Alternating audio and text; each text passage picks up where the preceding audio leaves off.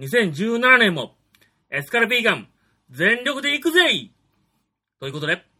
第9回エスカルビーガンレディオ始まりまーす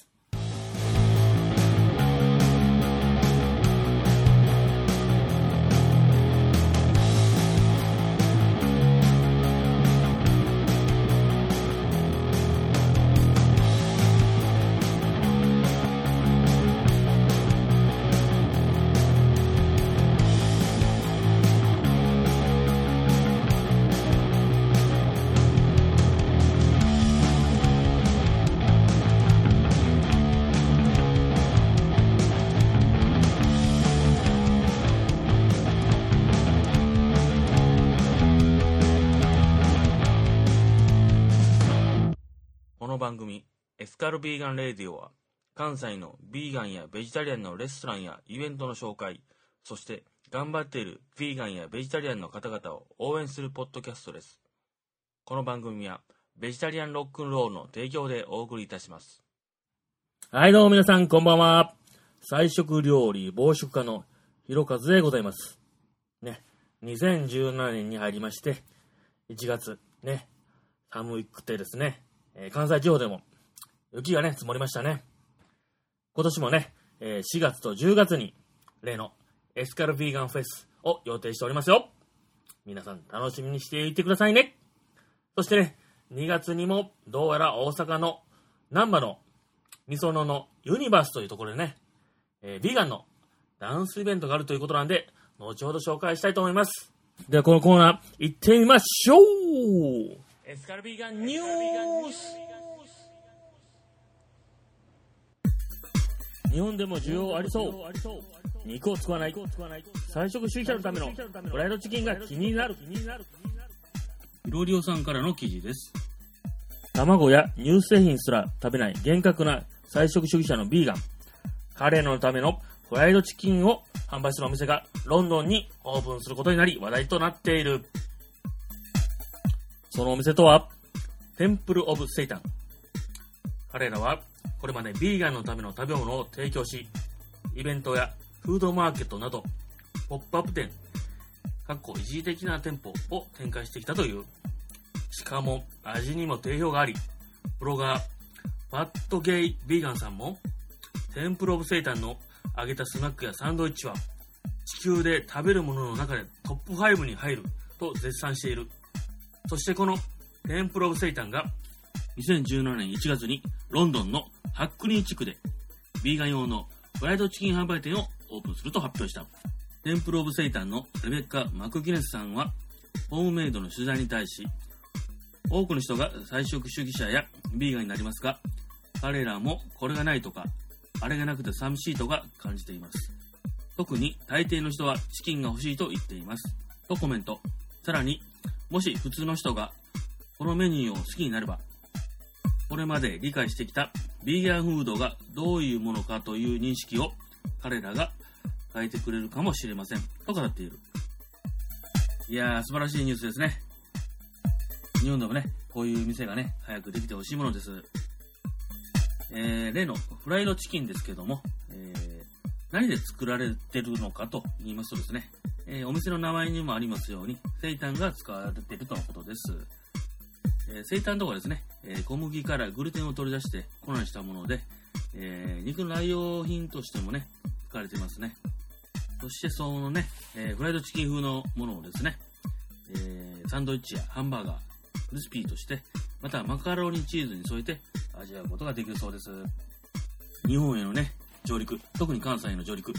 熱望いたしますよ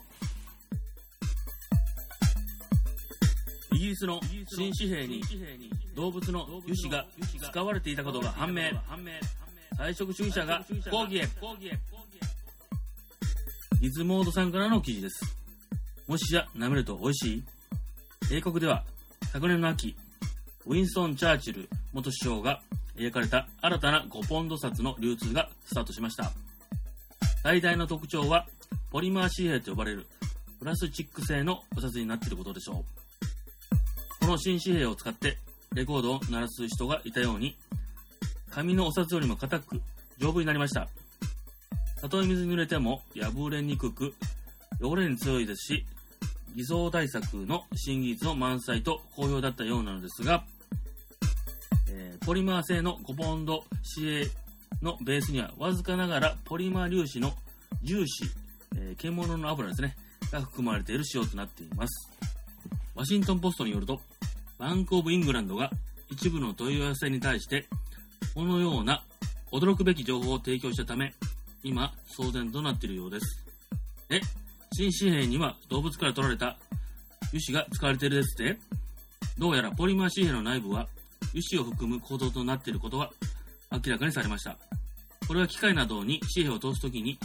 えー滑りを良くするための構造なんだそう。ところが、英国内には宗教上の理由や動物愛護のため、菜食主義者も少なくないことから、牛や豚などの動物たちから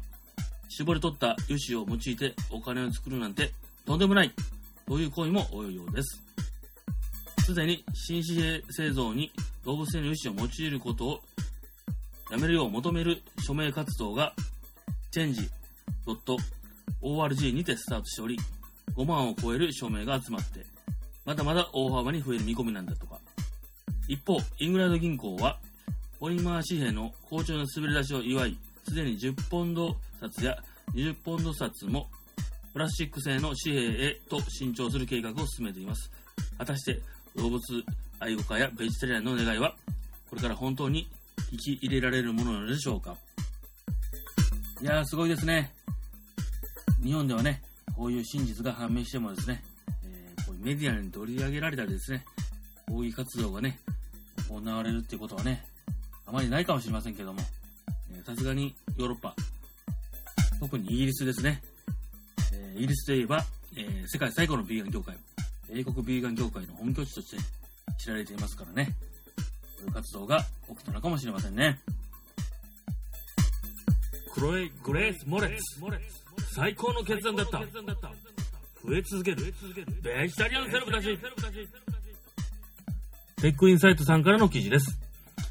ベッカム家長男、ブルックリンの元恋人としても知られる人気女優、クロエ・グレース・モレッツがこのほどツイッターを更新。そこで、ベジタリアンになって本当に良かったと綴り、現在の食生活について詳しく明かした。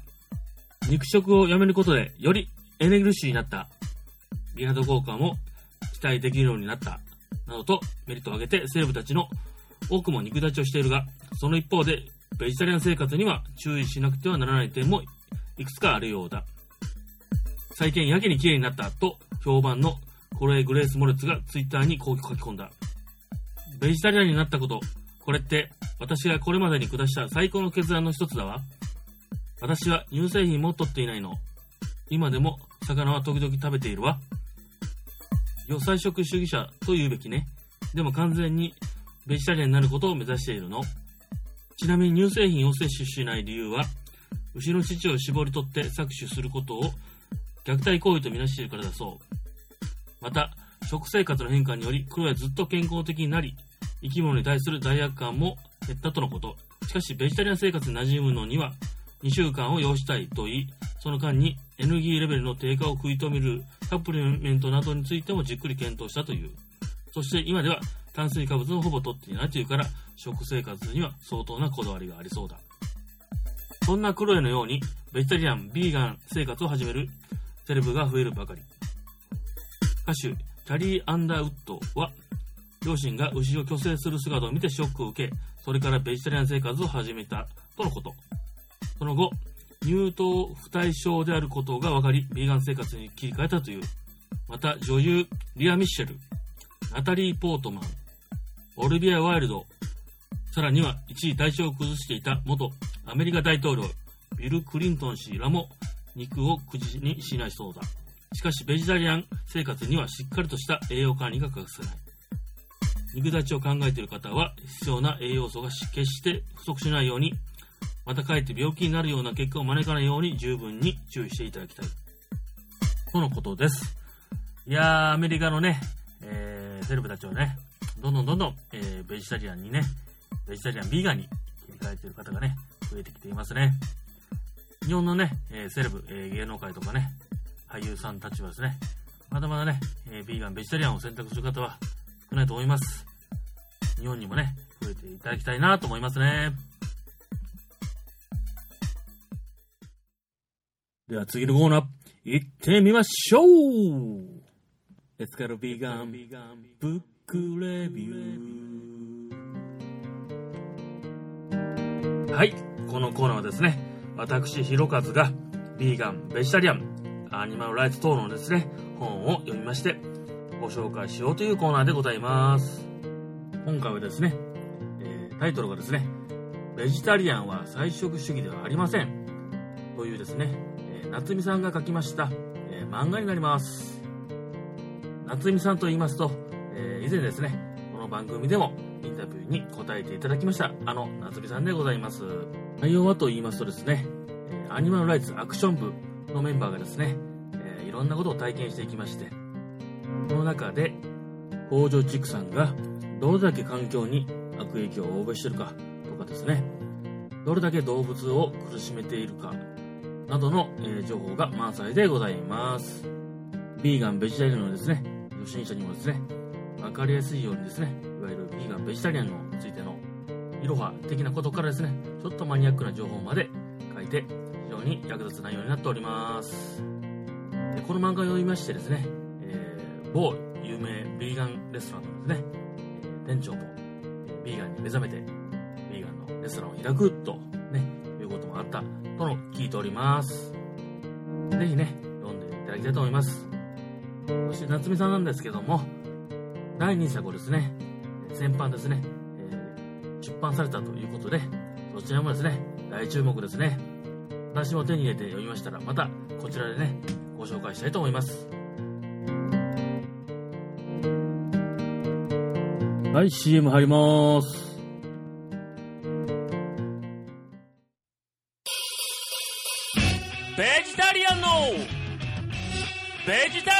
タリアンによる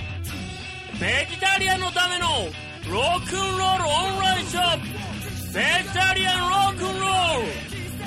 アニメのラックでロックンロールなグッズ満載。ヤフーショッピングで絶賛営業中。詳しく覚えてメジャリアンロックンロールで検索だ Hi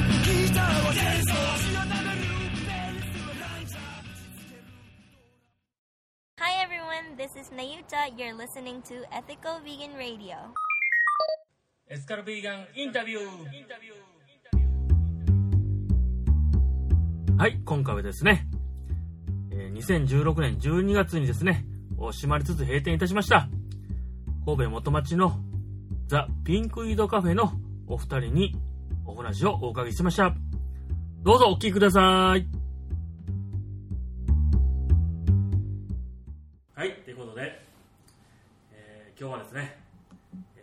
ピンクイードカフェのお二人に、えー、インタビューさせていただきたいと思います。よろしくお願いいたします。お願いします。はい。では、ピンクザ・ピンクイードカフェのいい女子こと榎本さん。こんにちは。こんにちは。はい。M 女子こと松本さん。こんにちは。こんにちは。元気ですね。はい。ではね早速始めたいと思います。はいお願いします,、はい、まず第一の質問ですけども、えー、ザ・ピンクイードカフェを始めた経緯はどういった経緯だったんでしょうか？えー、と私はずっとこう飲食店で、はい、カフェでうんね、15年ほど仕事をしてきまして、はい。はい、でえー、せっかくここまでやってきた仕事ですので、うん。はい、何かそろそろ自分で、うん、えー、形にしてみたいなという、うそう思ってた時に、はい、えー、以前の職場で出会った松本と、はい、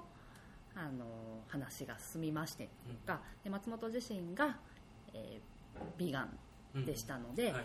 えー、その彼女の作る料理っていうのも、うん、あの知ってましたし、はいはい、彼女のその作る料理であれば、えー、ビーガンの方はもちろん、うん、そうでないあの方でも、楽しんでいただけるカフェが、うん、一緒にできるんじゃないかなっていう、私にはまあ料理はできないことだったので、はい、あの力を借りて一緒に、せっかく今まで、はい、頑張ってきたことなので形にしてみたいなということで、はいやってみようということになりました。なるほど、あのザ・ピンクイドカフェっていう名前の由来っていうのはどういった由来なんでしょうか？実は、はい、もうブラックジョークというかもうユーモアを含めたかったんですね、はいはい、今やったらちょっと綺麗ごとにピンクとウィードってありえない組み合わせっていうふうには言ってるんですけど、はい、まあ、ピンクはピンクで可愛いから、はい、ウィードって言っちゃってもいいんだかな。あいいまあ普通に。まあ一応あの草っていう意味だけど、はい、隠語っていうか裏の言葉で大麻とかっていう意味があるので、うん、ちょっとちょっとこう面白くしたかったっていうか、うん、でまあウィード自体も自然のもので、うん、まあ、グリーンとしてもう総称もできるので、まあ、ナチュラルさも出したかったということ、あと外国の人がその名前を見てすごくクスって笑ってくれて「おしゃれ!」ってすごく言ってくれるんですよ、うん、だからあつけてよかったなと思って。日本の方にはなかなか分かっていただけなくて、うん、ピンクシードとかいろいろ なりました最初覚えにくいとか言われたけど、でももう今じゃもうなんかちょっとくすぐったい感じの名前で、なんか受けたことがすごく嬉しいなと思ってます。えー、カフェ自体ですけどもいつ頃オープンされたんでしょうか、えー、平成25年。25年。9月 ,9 月。20日でございます。はい。3年3か月。3年3か月。はい。なるほど、ね、大人気だったカフェなんですけども、えー、残念ながらねこの2016年12月12日に閉店してしまったということで、えー、と閉店に至ったいきさつは。どうぞ。すみません。私、えっと、榎本の、えー、結婚、えー、おめでとう。の、まあ、結婚してからあのもう全く続けるつもりではおりましたし、うん、えー、主人もすごく好きな店だったので、うん、全面的に応援はしてくれてたんですけれども、はい、えー、はい、主人の転職ですね、はい。で、えー、関東に行くことが、えー、結婚してもうすぐに決まりまして、はい、あのいろいろ選択肢があった中、うんうん、なんかベストではないですけれども、うん、ベター。ないやいや、うん、選択をはいしあの私も関東に行くことに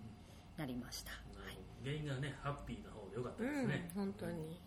これもあの松本の、まあ、後押しっていうか快、うん、くあの背中を押してくれたんで、うん、はい、感謝してます、なるほど、えー、次の質問ですけども、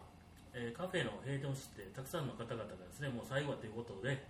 来店したと思いますけども反応はどういった感じだったももちろんすごい寂しがってくれたのともちろん榎本のことをすごくおめでとう言って言っていただいてね、すごく本当に、おめでとうだけど寂しいね寂しいけどおめでとうだねっていう本当にそんな反応ででも本当にすごい方たちが来てたくさんの方が来てくれてもうそれにもう嬉しくて嬉しくて本当に嬉しかったですね。やっててよかった。ってもう本当にあの、ここでざーっとこうなんかこうやってきた感じですね。ああやってよかったってすごい思いました、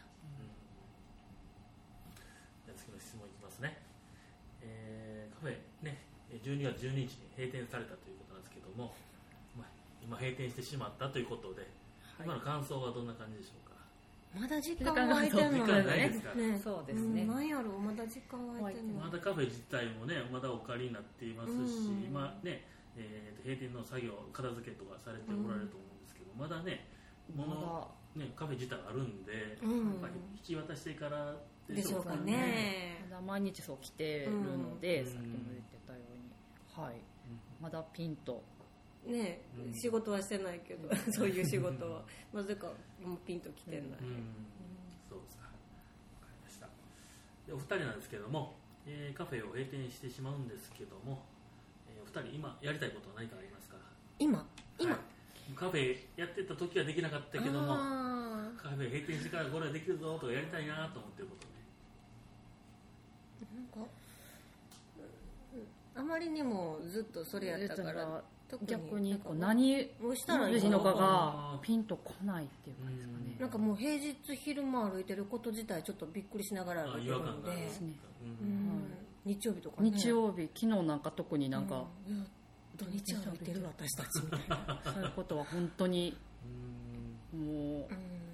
それは日常になってしまってたからってことですかね、そうですね、だからまあもうちょっと今まで行けてなかったベジカフェさんとかにもこれから行けたらなとかは思うけど、うん、ね榎本君いる間にでもねまた一緒に、うん、そうですね。うん。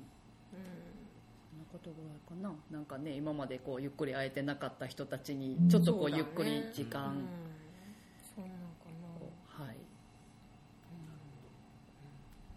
かりました。すいません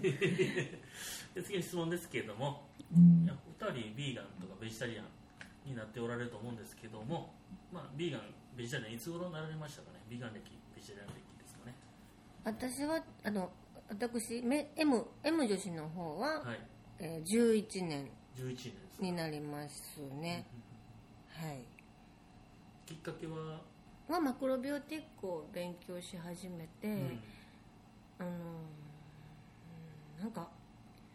騙されちゃいけないなっていう気持ちからっていうのか、うん、なんか知らないのって本当に罪だなっていう思いがかっこいい言い方すると、うん、で思ってから知ってしまったことでもう、うん、食べなくなったっていうことで、うん、11年。11年ですか。ですね、はい、いい女子の方は私は、はい、あの正直この店を始めるまでは、そんなにあの実はこだわってなかったっていうか、なんですけども私自体あのアトピーがもう昔もう重症アトピーだったので、うん、気になりながら気になりながら気になりながらだったのでで、まあ、松本にもいろんなことを教わって、でこの店をこう始めると同時ぐらいからこうあの一気にはちょっと私の自分の体調的にとか、体質的に、あの無理があったんですけれども、ちょっと極端なことをちょっと最初ね。全く本当にね立ってしまったらやっぱり体の油かなと思って人それぞれやっぱ違うと思うのでちょっとそれはかわいそすぎて見てても。なので、まあ、今も正直こうあの自分の体調を見ながらですね、あの一気にこうしてしまうとすごいこう反応が出て、一度ちょっとアトピーも出てきてしまったので、はい、でもやっぱりあの気をつけてれば気をつけてるほど、うん、あの自分の体の正直やなというのは、はい思いました。なるほど。はい。わかりました。ビーガンベジタリアンになって良かったこと困ったことお二人ありますか？うんうん。うん。困ったことは、まあ、確かにあの外食？友達との外食、やっぱりそれが一番なんか気を使わせてしまうとか。でもやっぱりもう5年ぐらい過ぎた時には、もう分かってくれるようになったから、私たち勝手に食べとくねとかなってきて、もうほったらかしされるようにはなってきたから今はもう本当そういう外食にもあんま困らなくはなりました。とでもまだ食べるとこがとにかく少ないかなって思います。夜となると夜がね少ないですね。でも酒飲むから2人とも本当にどうしてお腹を満たそうか。もうパスタばっかりみたいな。豆ばっかりみたいな話だから 本当にあの、うん、そこが結構困るかな、まだ今も。ってなると、だね良かった点はもう良かったことしかない。かなっていう、ねやっぱり、体調的にもそうだし、うん。ですね。やっぱりもちろん変わったこととかも、うん、うん、ある知り合う人たちも変わったし面白いですね。だからこうやって江村さんとお知り合いになることもなかったし、うん、すごくそれは面白いなって、全然会えない人たちだったと思うんですよ。私が今まで生きてた中では、そういうご縁はすごく広がって、すごく嬉しいです。そうです私もそう感じます。ありがとうございます。えっといい女子に何か特技があるというふうに聞いたんですけどもなんか今やっていただけるんですかね。はい。はい。私笛吹けるよ笛。ちょっとはい特技。鉄徹子さん。徹子さんなんで、はい。徹子っていうのは、まあ、鉄道の鉄鉄道徹子なんで、なるほど。はい。なんとなく、なんとなく、なんとなくこう、はい、はい、最近あまり電車に乗ることが少なくなったので、はい、ちょっとなんとなくですけれども、はい。はい、よろしくお願いします。えーと、JR 神戸線。神戸線で、はい、えーと、大阪大阪駅出てのアナウンスです。はい、はい。今日も JR 西日本をご利用くださいまして誠にありがとうございます。この電車は新快速姫路行きでございます。止まります駅は尼崎芦屋三宮神戸明石西明石の順に止まってまいります。この列車は12両で運転しております。お手洗いは一番前の車1号車中ほど6号車にございます。なお5号車6号車の間は通り抜けできませんのでご注意ください。携帯電話のご使用についてお願いいたします。車内ではマナーモードに設定の上通話はご遠慮ください。また優先座席付近では電源をお切りくださいますようご協力をお願いいたします。車掌は榎本です。終点姫路までご案内いたします。おおすごいカンペなしですよ。もう空で言ってますからね。覚えてましたね。覚えてましたね。真ん中通れないくだりとかむっちゃいい 覚えてますね。好きなものはやっぱり、はい、あのすっと頭にね。これね以前ねフェイスブックでリクエストしたらね言っていただけるってことで。すごい当初でしたね、はい、そうでしたね。あれから3年。僕が一回リクエストさせていただいたんですけども、はい、あれからありましたか？いやそんな誰も言ってこないですよ山田さんだけですよ。山田さんだけですよそんなそうそうそう僕だけでしたか、うん、なるほど。笛を吹けるんですか？リコーダー持ってきてた。お吹いてくださいぜひ。ぜひ。リコーダー持ち歩いて今最近歩いてるあそうなんですか、はい。またいつかまたいつか。またいつか。V ダンス それもリコーダーやし。はい、えー、次の質問いきますね。はい。えーね、いい女子は関東に引っ越されるということですが、はい、向こうで何か活動される予定とかところありますかそうですね、まだ全然ちょっと未知の土地なので、うん、まずはあのねビーガンのお店とかもたくさん多分東京、うん、うん、横浜あると思うので、うん、なんかそんなところから、あの行ってみて、うん、ね、それで自分がもしかしてこう何かまた感じることもあるかもしれないのでまずそれをちょっと楽しんでみようかなと思ってます。いろんなお店に行くことから、なるほど。はいいいよな。そうですね。僕も行ってみたいですね,、ね。いいよね。遊びに行ったらいいじゃないですか行く行く絶対に、もちろん、もちろん。来ていただきます。で最後になるんですけどもえー、告知などあればおっしゃってください、うん、えっ、ー、と新生ピンクイードとして、うん、えー、私。カフェを抜いて。そうぞもうカフェないからね、はい、まあ、ピンクイードというピンクの大麻として、はい、まああの M 女子こと松本がまず一人でちょっと動いてみようかなと思って、はい、まず来年の2月5日、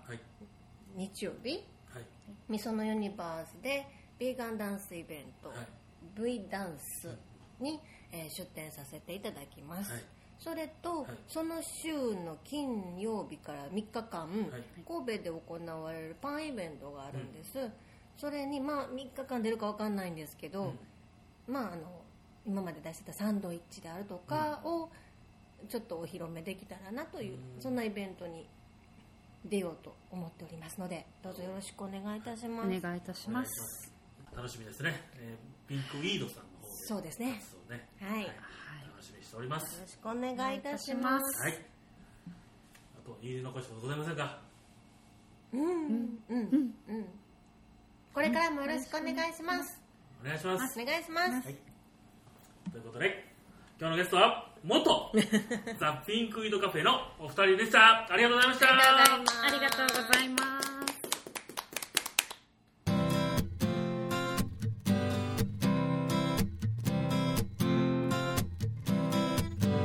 第9回エスカルビーガンレディオい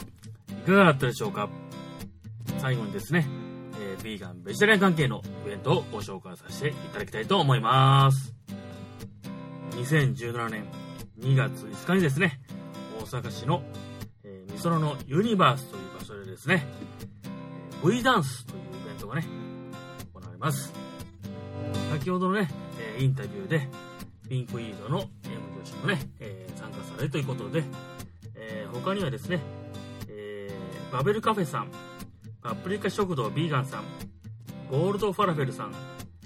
オーガニックカフェ花坂さんなどがね、え出店されるということで、えー、ビーガンのダンスイベントが行われるとのことです。えー、時間はですね、えー、12時半会場、13時開始、18時終了となっております。前売りチケットはですね、え各店からですね、え買えるということで、大人は5000円、小学生3000円となっておりまして、当日は大人5500円、小学生3500円となっております。ワンドリンク、ワンフード付きとなっております。よかったらね、行ってみてくださいね。2017年12月12日にですね、55ノーファーパレード大阪が開催されます。時間はですね、14時から15時半ということでして、え場所はですね、え大阪市浪速区の藍染公園、え最寄り駅は、えー、市営地下鉄堺筋線の恵比寿町駅となっております。ご興味ある方ね、参加してみてはいかがでしょうか。次もですね、えー、アニマルライツ系のイベントなんですけども、2017年2月26日日曜日にですね、えー、神戸市の花時計公園前で行われます。毛皮にさよならキャンペーン、アット神戸三宮が行われます。えー、Facebook イベントページ見てますけれども、現在のところ集合時間未定、出発時間未定、終了時間未定となっておりますので、ね、ご興味ある方はですね、主催者までお問い合わせください。最後にですね、えー、2017年4月23日日曜日にですね、えー、お待ちかねのエスカルビーガンフェスフォースインパクトが大阪市の長崎町ホールで開催されます。時間はですね、えー、11時から17時、雨天決行となっております。現在もですね、出店者、ボランティアスタッフ、協賛金を募集しておりますので、ぜひね、ご参加、ご協賛お願いいたします。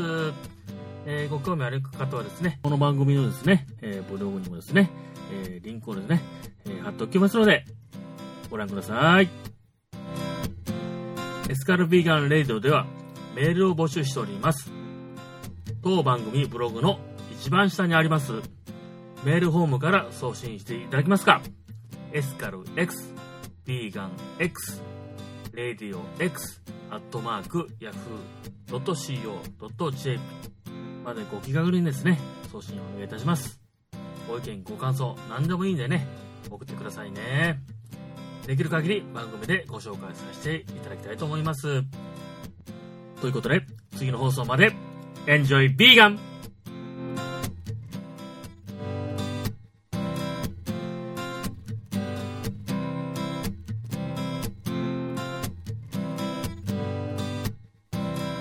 この番組はベジタリアンロックンロールの提供でお送りいたしました